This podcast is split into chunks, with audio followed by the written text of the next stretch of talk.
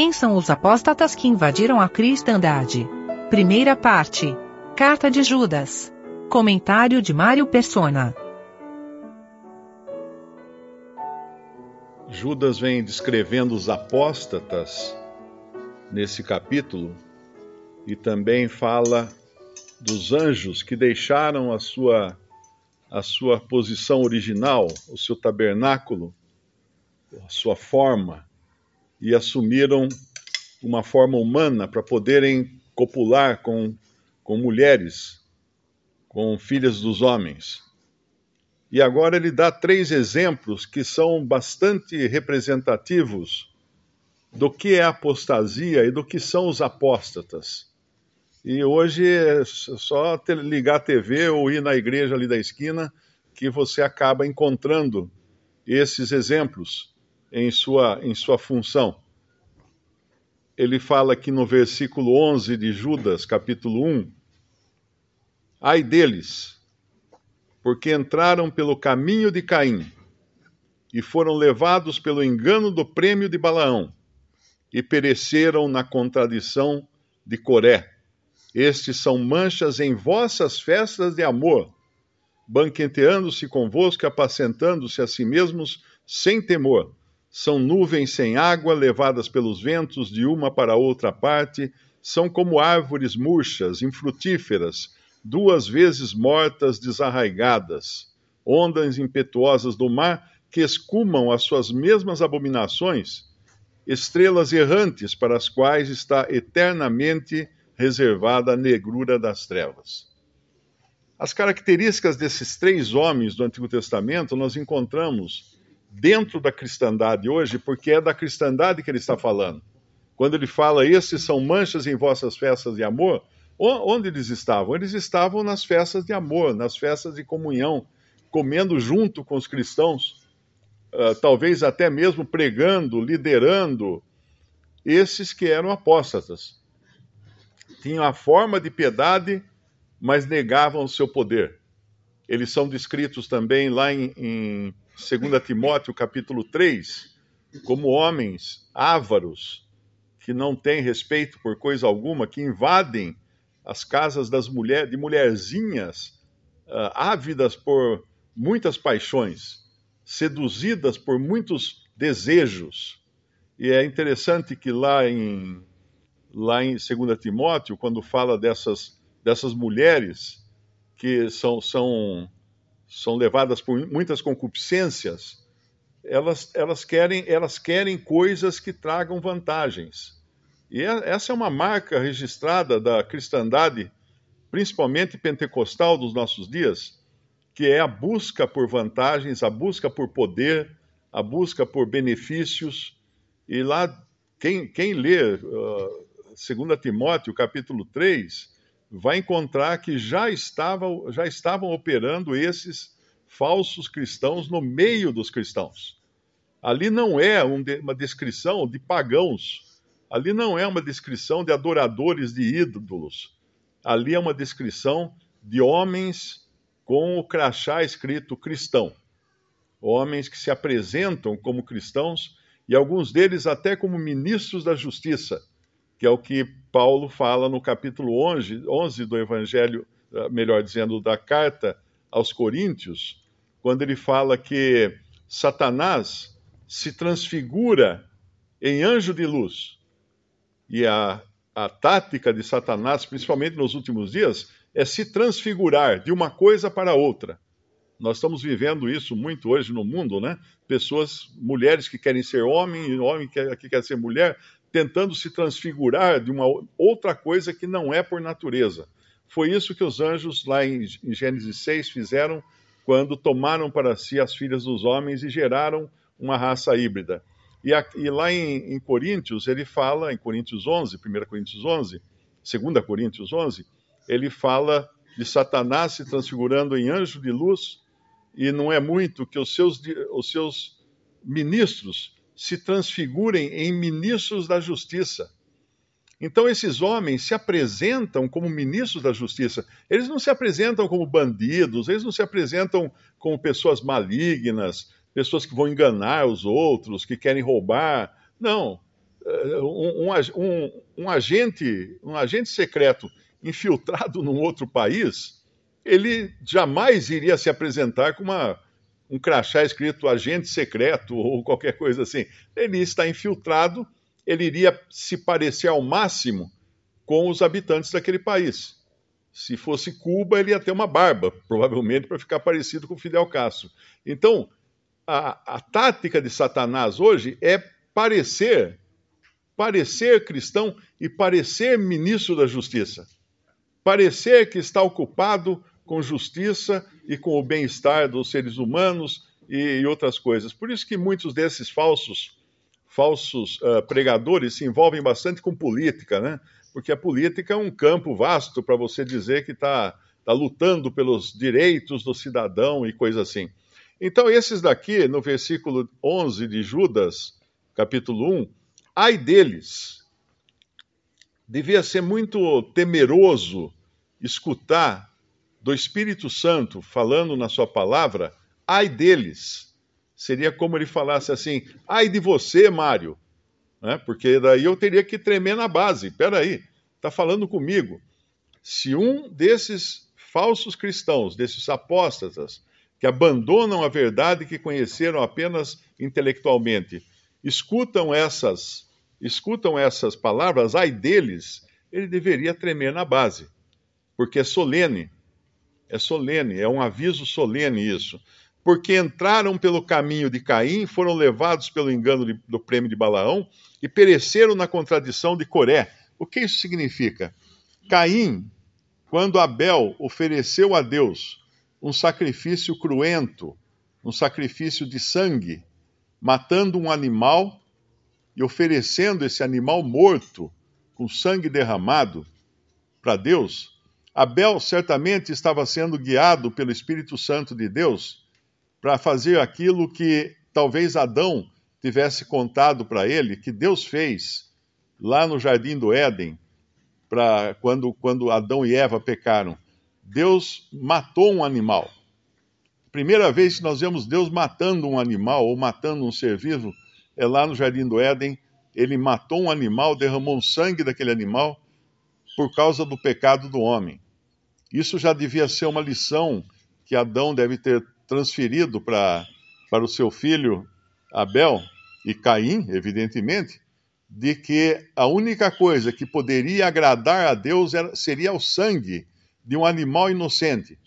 Nenhum sacrifício de frutas, verduras e qualquer outra coisa da terra que, eram, que era cultivada por, por Adão e pelos seus filhos, nada daqueles benefícios tirados da terra e do esforço deles seria suficiente para aplacar a ira de Deus, para uh, satisfazer a Deus. Então, Abel faz um sacrifício de sangue que é agradável a Deus e é, e é aprovado por isso.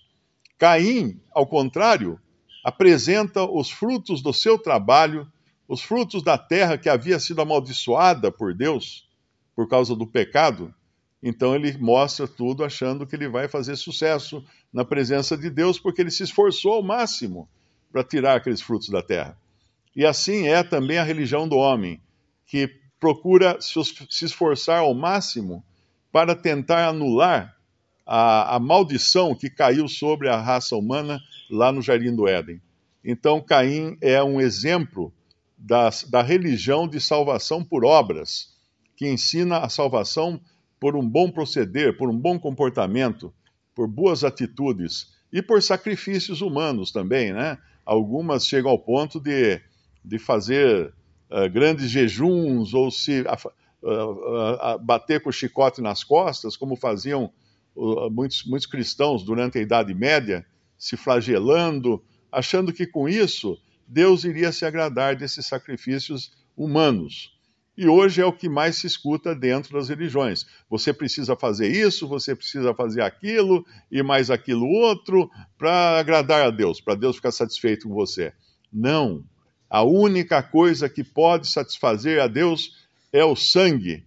E não é qualquer sangue, porque o sangue de milhões de animais foi derramado durante o Antigo Testamento e nenhum daqueles sacrifícios podia limpar pecados. Eles eram apenas figuras ou demonstrativos do sacrifício que viria do único Cordeiro de Deus suficiente para tirar o pecado do mundo, que era o Filho de Deus vindo morrer aqui nessa terra. Então, primeiro, a primeira característica desse, desse homem religioso ou desse, desse homem que é apóstata, né, é querer buscar agradar a Deus por meio das suas obras, que não tem, não tem valor algum na presença de Deus. Tem um versículo no Antigo Testamento que fala que as nossas obras no nosso estado uh, caído são como trapos de imundície aos olhos de Deus.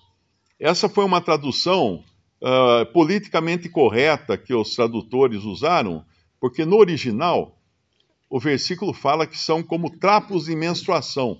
Era uma época quando não existia absorvente higiênico e as mulheres usavam trapos, então, para suas para os seus períodos, né? Para quando ficavam soltavam sangue. E esses trapos de menstruação eram provavelmente jogados fora ou eliminados de alguma maneira. Mas aqui a tradução moderna colocaram uh, como é, as, as, nossas obras, nossa justiça, nossas justiças são trapos de imundícia. Foi assim que eu não lembro agora o versículo onde é que está esse versículo. Vamos ver se eu acho para não não errar aqui. Isa, Isaías Isaías 64 Isaías 64 versículo 6. Mas todos nós somos como imundo e todas as nossas justiças Aqui não está falando todas as nossas coisas erradas, os nossos pecados, os nossos mau comportamento, não. Todas as nossas justiças, como trapo da imundícia, e todos nós murchamos como a folha, e as nossas iniquidades como o vento nos arrebatam. Essa é a condição do homem no seu estado natural, tentando agradar a Deus com as suas as obras. Seria como uh, querer apresentar um absorvente higiênico usado a Deus e esperando que ele se agrade disso como um sacrifício, como uma oferta. E, é, e foi o que e foi o que Caim fez. E depois, quando fala que foram levados pelo engano do prêmio de Balaão, é, basta ligar a TV também, nós vamos ver esses apóstatas pedindo dinheiro, que é hoje a marca registrada das pregações evangélicas e católicas também. Uh, as católicas nem tanto, né? Porque nós sabemos que existe, um, existe uma riqueza imensurável no Vaticano por meio das doações que eles recebem de pessoas que morrem e não têm herdeiros. Eu, eu trabalhei no Rio de Janeiro, no patrimônio do Banco Itaú, e tinha alguns imóveis que o banco alugava que eram de propriedade da, da Sé, da, da Sé do Rio de Janeiro, da Igreja Católica do Rio de Janeiro. Muitos não sabem que a Igreja Católica é dona do Rio de Janeiro. Isso, ela, desde o tempo do, do descobrimento, ela tem direito ao laudêmio. Ao laudêmio. Se você compra um terreno, ou uma casa, ou qualquer propriedade dentro de São Sebastião do Rio de Janeiro, que é o nome oficial da cidade, você tem que pagar um laudêmio para a Igreja Católica. Da mesma forma, quando você compra um, um imóvel na praia, na beira-mar, até tantos metros da água, você tem que pagar um laudêmio à Marinha, porque ela tem direito de requisitar o seu imóvel em caso de guerra. Mas a Igreja Católica, então, é dona do Rio de Janeiro. E eu negociava bastante com o pessoal que administra os imóveis, tem um prédio inteiro no centro do Rio para administrar os imóveis que pertencem à Igreja Católica. E, e que imóveis são esses? Bom, tem as igrejas, tem os conventos, tem tudo, mas tem muitos imóveis, apartamentos, prédios inteiros que são recebidos por herança. A pessoa muito rica morre, não tem, não tem herdeiros, deixa tudo para a Igreja Católica lá do Rio de Janeiro. Então ela é muito rica, talvez ela não peça tanto dinheiro como nós vemos hoje nas igrejas evangélicas, por causa dessa riqueza toda que existe. Só lá em, em, em Portugal, em Lourdes, em Lourdes, diz que existe um prédio lotado de joias e, e objetos de arte de pessoas que foram lá em busca de cura e levaram esses objetos e doaram em troca de, de obter uma cura ou alguma coisa assim. Então tem muita riqueza. Quem, quem conhece o Vaticano, quem já foi ao Vaticano, eu, eu só olhei do lado de fora, mas quem entrou lá diz que fica impressionado com o número de obras de arte que existe lá dentro. Então tem muita riqueza. Foram levados pelo, prêmio, pelo engano do prêmio de Balaão, porque Balaão cobrou, cobrou para poder amaldiçoar Israel. Cinco vezes ele recebeu dinheiro para poder amaldiçoar Israel. Mas o Senhor não permitiu que ele amaldiçoasse. E finalmente pereceram na contradição de Coré. Quem foram esses? Aqueles que Coré e mais alguns que tentaram tomar à força o sacerdócio, a, a liderança ali de Israel, que estava nas mãos de Moisés e Arão. E aí a terra se abriu e engoliu vivos esses homens. Três coisas, então. A tentativa de agradar a Deus pelas próprias obras, Caim. A tentativa de fazer da, das coisas de Deus negócio, Balaão. E a tentativa de ocupar uma posição que Deus não deu, Coré.